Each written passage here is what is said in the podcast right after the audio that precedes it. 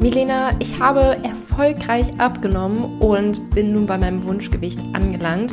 Ich habe das Ganze allerdings mit Kalorienzählen gemacht und jetzt weiß ich nicht so recht, wie ich mit den Kalorienzählen aufhören soll, denn irgendwie habe ich Angst, wieder zuzunehmen, wenn ich aufhöre. Hast du einen Tipp für mich? So ähnlich klang die Nachricht, die ich von einem von euch auf Instagram bekommen habe und ich ja, habe mir gedacht, ich komme aus meiner Podcast-Pause wieder raus mit, dieser, mit diesem wichtigen Thema und damit hallo und herzlich willkommen zurück zum Miss Klüger nicht weniger Podcast. Sehr, sehr schön, dass du auf mich gewartet hast, dass du noch dabei bist und wir jetzt hier entspannt einen ähm, Vormittag miteinander verbringen können oder wann auch immer du diese Podcast-Folge hörst. Ja, ich hatte mich in die Sommerpause verabschiedet und habe ursprünglich gesagt, dass ich im September wiederkomme. Ähm, das Ganze mit, dem, mit der Hausrenovierung und dem Umzug etc. war dann doch alles ein bisschen stressiger als ursprünglich gedacht. Und jetzt sind wir schon bei Ende Oktober angelangt. Ähm, das an dieser Stelle Dankeschön. Nee, Anfang November schon, wenn diese Podcast-Folge online kommt. Anfang November. Also Dankeschön, dass du auf mich gewartet hast und dass du noch hier bist. Freut mich sehr.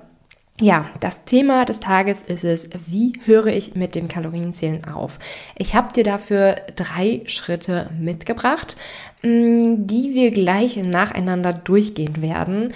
Aber was ich, bevor wir mit dem ersten Schritt anfangen, ähm, was mir noch ganz wichtig zu sagen ist, ist, ist dass es wichtig ist, ja, dass Kalorienzählen ein Werkzeug ist, um eine kurzfristige Lösung zu erreichen. Ja, zum Beispiel Werkzeug wie ein Hammer, ja, um eine kurzfristige Lösung zu erreichen. Es gibt aber ganz, ganz viele Wege, um eine Lösung zu erreichen. Und Kalorienzählen ist eine Möglichkeit davon. Und ihr kennt mich, finde ich auch nicht die beste Lösung. Langfristig hältst du nämlich dein Gewicht, indem du dir gesunde Ernährungsgewohnheiten aneignest. Und das ist Kalorienzählen übrigens nicht immer. Und Kalorienzählen kann dir auch entgegenstehen. Also Kalorienzählen kann auch dafür sorgen, dass du gar keine gesunden Ernährungsgewohnheiten angeeignet hast. Dazu kommen wir gleich aber näher. Ähm, es war mir nur wichtig, das vorher einmal so zu sagen, dass dir das bewusst ist. Es ist möglich, damit eine kurzfristige Lösung zu erreichen. Ja, du kannst damit abnehmen. Mm, Kalorienzählen ist aber nicht für was Langfristiges geeignet. Und ich gehe an dieser Stelle hier die Schritte mit dir durch, wie du mit dem Zählen dann wieder aufhören kannst. Also, Schritt Nummer eins klingt erstmal super platt. Ich weiß, ja, es klingt erstmal super platt, aber es ist so wichtig, einmal wirklich aktiv die Entscheidung zu treffen, jetzt mit dem Zählen aufzuhören. Weil sonst bist du ewig in einem Struggle gefangen aus, hm, mache ich es jetzt, mache ich es nicht, dann lässt du es vielleicht mal fürs Frühstück sein und dann bekommst du doch ein schlechtes Gewissen und trägst es nach. Also dann bist du so in diesem ewigen Struggle gefangen aus, ähm, so halbherzig machen, ja. Und wenn du es so halbherzig machst, dann ja, bist du nachher mehrere Monate irgendwie damit beschäftigt, ein schlechtes Gewissen zu haben, dass du irgendwie noch zählst, aber irgendwie noch nicht damit aufgehört hast, aber irgendwie auch noch nicht weißt wie. Deswegen habe ich dir an dieser Stelle nochmal die Entscheidungswaage ausgepackt, dass du hier und jetzt, ja, hier und jetzt die Entscheidung treffen kannst, mit dem Kalorienzählen aufzuhören. Also, die Entscheidungswaage sind vier Fragen und sie helfen dir dabei, aktiv die Entscheidung erstmal zu treffen, mit dem Zielen aufzuhören. Und alleine mit diesen vier Fragen wirst du unfassbar viel über dich auch lernen ähm, und was dich am Kalorienzählen gehalten hat und wovon dich das Kalorienzählen aber auch abhält. Also Frage Nummer eins der Entscheidungsfrage ist, welche positiven Aspekte siehst du darin, wenn du weiterzählst? Welche positiven Aspekte siehst du darin, wenn du weiterzählst? Das könnten so Sachen sein wie ähm, Sicherheit, ja, dass dein Gewicht einfach so bleibt, dass du nicht ins Risiko kommst, wieder zuzunehmen. So, du hast jetzt halt dein System gefunden. Das ist zwar nervig und anstrengend und eigentlich gefällt es dir nicht, aber immerhin ähm, kannst, weißt du, wie du so nicht weiter zunimmst. So. Übrigens auch sehr, sehr gut an dieser Stelle ähm, immer mal den Podcast zu pausieren ähm, und zu überlegen, welche positiven Aspekte du darin siehst, wenn du weiter erzählst. Ja, weil ich werde hier jetzt nur ein paar Beispiele aufzählen, wie was sein könnte, aber es könnten für dich komplett andere Dinge sein. Also pausier den Podcast gerne, überleg dir das, schreib auch gerne mit, ja. Ähm, ich kann die vier Fragen auch gleich gerne nochmal wiederholen, dass du sie mitschreiben kannst und dass du das auch später überlegen kannst. Okay, Frage Nummer zwei. Welche negativen Aspekte siehst du darin, wenn du weiterzählst? Das könnten Sachen sein, zum Beispiel, dass du dich eingeengt fühlst, dass du merkst, dass du dir mehr Stress damit machst, als es eigentlich sein müsste, dass du ein gemeinsames Essen mit Freunden nicht mehr genießen kannst, dass du merkst, dass du anfälliger für emotionales Essen bist, ja? Also das ist übrigens wirklich so, restriktive Esser Kalorienzähler sind anfälliger für emotionales Essen. Also ähm, wenn du zählst und dann irgendwie in eine Situation kommst, in der du traurig bist oder gestresst bist oder genervt bist oder so, dann bist du umso anfälliger dafür, das Zählen einmal über Haufen zu werfen und ähm, umso mehr zu essen. By the way, könnte ein negativer Aspekt sein hier für dich, ja. Ähm, dass du merkst, dass diese Sicherheit, die wir eben gerade bemerkt haben, eigentlich nur ein Trugschluss ist, weil du dich auch gar nicht auf dein Hunger- und Sättigungsgefühl verlassen kannst. Ein paar Beispiele. Okay, dritte Frage. Was würde dir fehlen, wenn du mit dem Zählen aufhörst? Vielleicht ein gewisser Halt irgendwie, ne? Weil auch wenn Kalorienzählen seine negativen Aspekte hat, kann es eine Gewohnheit sein. Und Gewohnheiten sind halt irgendwie schwer aufzuhören und oft kann man das auch gar nicht so in Worte fassen. Es ist oft irgendwie so ein Gefühl, ja, so mit irgendwas aufzuhören, was man die letzten Wochen, Monate, Jahre gemacht hat. Vierte Frage. Stelle dir vor, dass du dich heute dazu entscheidest, mit dem Zielen aufzuhören. Wir reisen nun sechs Monate in die Zukunft und was hätte sich konkret Positives für dich verändert? Und da möchte ich, dass du dir einmal wirklich eine konkrete Situation vorstellst, ja? Du hast morgens verschlafen. So, normalerweise klingelt dein Wecker um 6 Uhr. Jetzt merkst du um 7 Uhr, oh Gott, es wird schon langsam hell. Okay. Wir steuern auf den Winter zu, das passiert nicht. Aber wir reisen sechs Monate in die Zukunft, das heißt, wir sind schon äh, wieder im Frühling angekommen, ja. Es ist 7 Uhr morgens, es ist schon wieder hell und du denkst dir so, oh mein Gott, nein, ich habe verschlafen. Du kippst, du stehst auf, du springst auf, du hast gar keine Zeit mehr, dich irgendwie fertig zu machen, dich zu schminken, was du normalerweise machst. Du kippst dir einfach kurz dein Porridge zusammen und kriegst noch kaum die Augen auf, aber rennst quasi schon zur nächsten Bahn ähm, und hast, sagst jetzt, okay, ich habe jetzt keine Zeit, aber ich muss jetzt gerade irgendwie was essen und im Zug werde ich dann einfach gleich das Porridge essen. So. Und dann sitzt du im Zug, packst das Porridge aus und fängst an zu essen und dann bemerkst du, dass du genau das vor sechs Monaten nicht konntest. Genau das konntest du vor sechs Monaten nicht. Und an dieser Stelle musst du einfach lachen, weil du jetzt bewusst ist, wie viel Freiheit du erlangt hast, ja.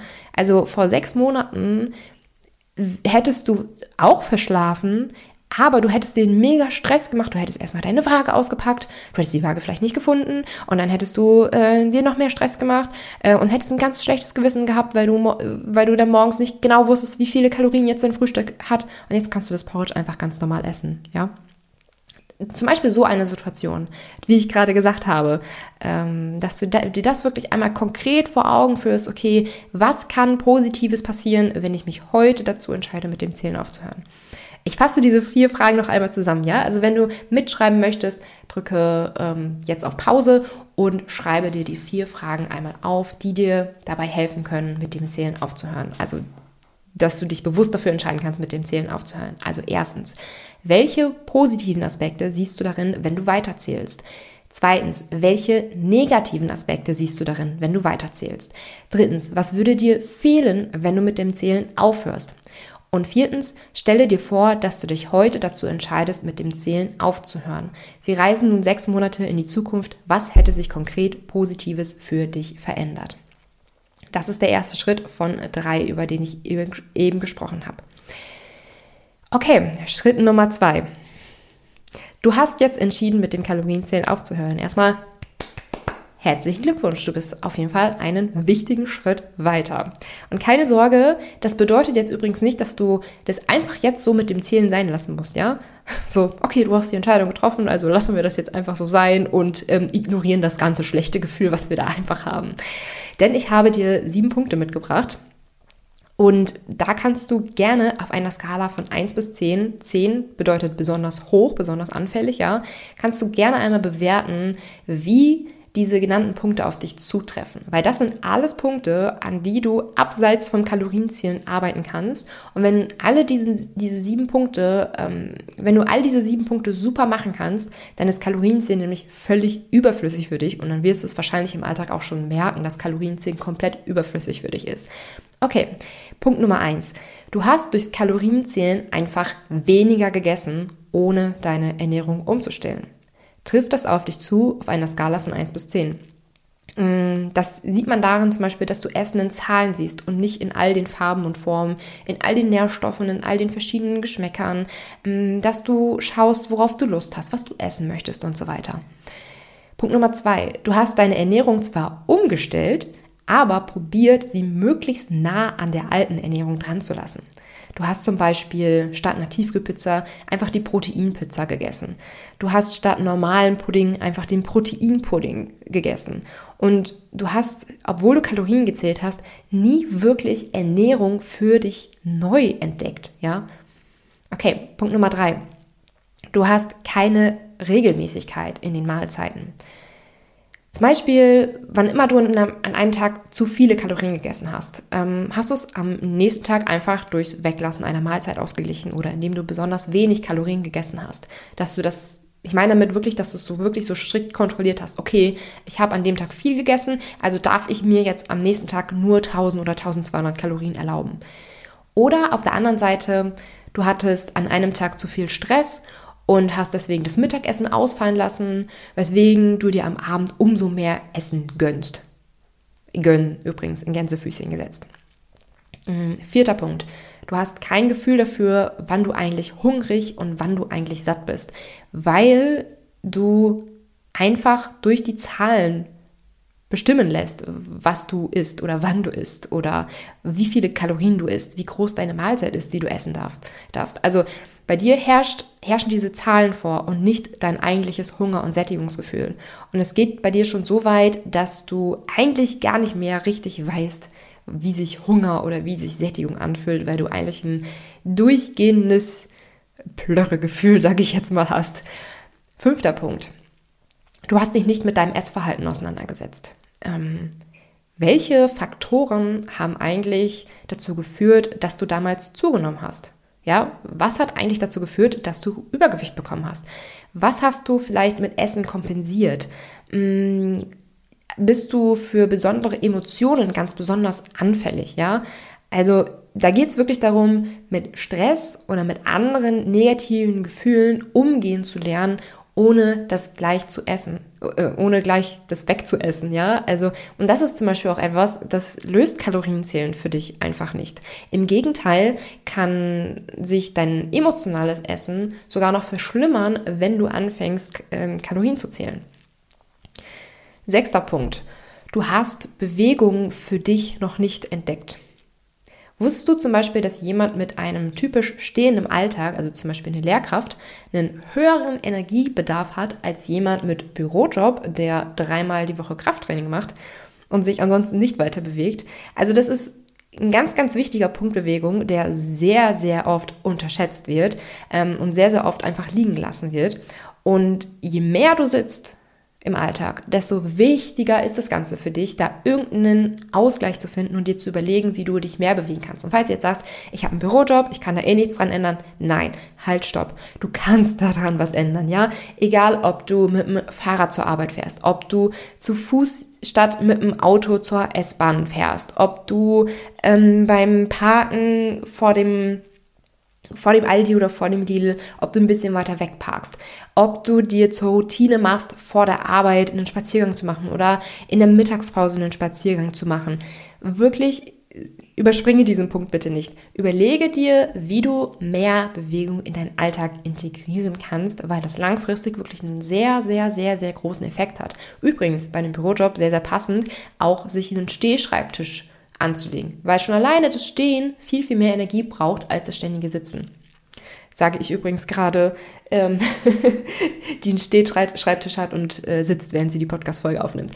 Naja, Punkt Nummer 7. Du hast noch kein Gefühl dafür, wie groß eine durchschnittliche Portionsgröße für dich sein muss, damit du dich gesättigt und energiegeladen fühlst. Weil die Kalorien-App einfach alles bestimmt hat. Ja, du hast eigentlich gar keine Ahnung, wie groß so eine Portion für dich eigentlich sein muss. Ähm, okay, das war Schritt Nummer zwei. Ähm, das war, sich ähm, bewusst zu werden, okay, wo habe ich vielleicht noch Defizite?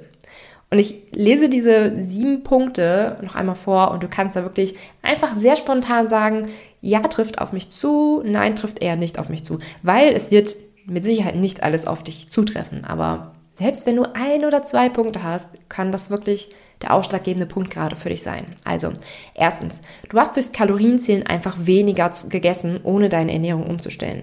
Zweitens, du hast deine Ernährung zwar umgestellt, aber probiert sie möglichst nah an der alten Ernährung zu lassen. Drittens, du hast keine Regelmäßigkeit in den Mahlzeiten. Viertens, du hast kein Gefühl dafür, wann du hungrig und wann du satt bist. Fünftens, du hast dich nicht mit deinem Essverhalten auseinandergesetzt. Sechstens, du hast Bewegungen für dich noch nicht entdeckt. Und siebtens, du hast noch kein Gefühl dafür, wie groß eine durchschnittliche Portion für dich sein muss, damit du dich gesättigt und energiegeladen fühlst. Okay. Hast du einen Punkt oder zwei oder drei oder vier oder vielleicht auch sogar alle Punkte für dich entdeckt, ähm, an denen du jetzt arbeiten möchtest? Sehr, sehr gut. Dann kommen wir jetzt nämlich zum dritten Schritt. Setze dir erste umsetzbare Schritte auf Basis der eben genannten Punkte. Also, vielleicht zählst du an dieser Stelle auch noch weiter Kalorien. Das ist übrigens voll in Ordnung, ja. Nicht jeder muss von heute auf morgen komplett mit dem Zählen aufhören. Ähm, aber du schaust, dass du einen Punkt schon mal abänderst, dass du einen Punkt schon mal in deinen Alltag integrierst. Ähm, zum Beispiel, dass du schaust, dass du, wie wir beim ersten Punkt gesagt haben, ähm, falls du einfach bislang weniger gegessen hast, dass du jetzt schaust, dass du klüger und nicht einfach weniger isst. Und wenn du da Hilfestellung brauchst, da hilft auf jeden Fall meine Videoserie für 0 Euro weiter. Ähm, die ist generell super hilfreich für dich, wenn du das Gefühl hast, dass du ständig gegen deinen Hunger ankämpfen musst. Ja, also super viel. Das ist so das Feedback, das Nummer eins Feedback, was ich so zurückbekomme. Wow, irgendwie, ich habe ich hab mich daran gehalten und plötzlich war der Hunger wie weggeblasen. Ähm, ich hatte immer super viele Probleme mit Heißhunger oder ich wollte irgendwie immer einen Snack haben. Plötzlich habe ich das nicht mehr gebraucht.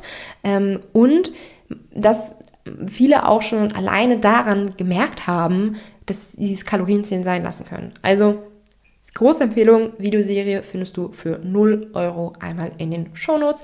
Kannst du dir ganz easy holen. Ähm, Videoserie ist, glaube ich, so 45 Minuten insgesamt ähm, Content. Also du meldest dich einmal da an. Und dann bekommst du am ersten Tag, also sofort, das erste Video geschickt und dann nach jeweils 24 Stunden das zweite und das dritte Video. Und ähm, die Videos dürften so eine Gesamtlaufzeit von einer Dreiviertelstunde haben. Also jeden Tag, dass du da eine Viertelstunde rein investierst. Am zweiten Tag bekommst du noch ein paar Rezepte und ein cooles Worksheet, an dem, mit dem du auch sofort arbeiten kannst. Also große Empfehlung von mir. Habe ich zusammengestellt für dich, damit du ähm, schon mal einen ersten Schritt hast gegen deinen ständigen Hunger, ähm, was zu tun und klüger und nicht einfach weniger zu essen. Findest du in, der, in, in, der, in den Shownotes. Also.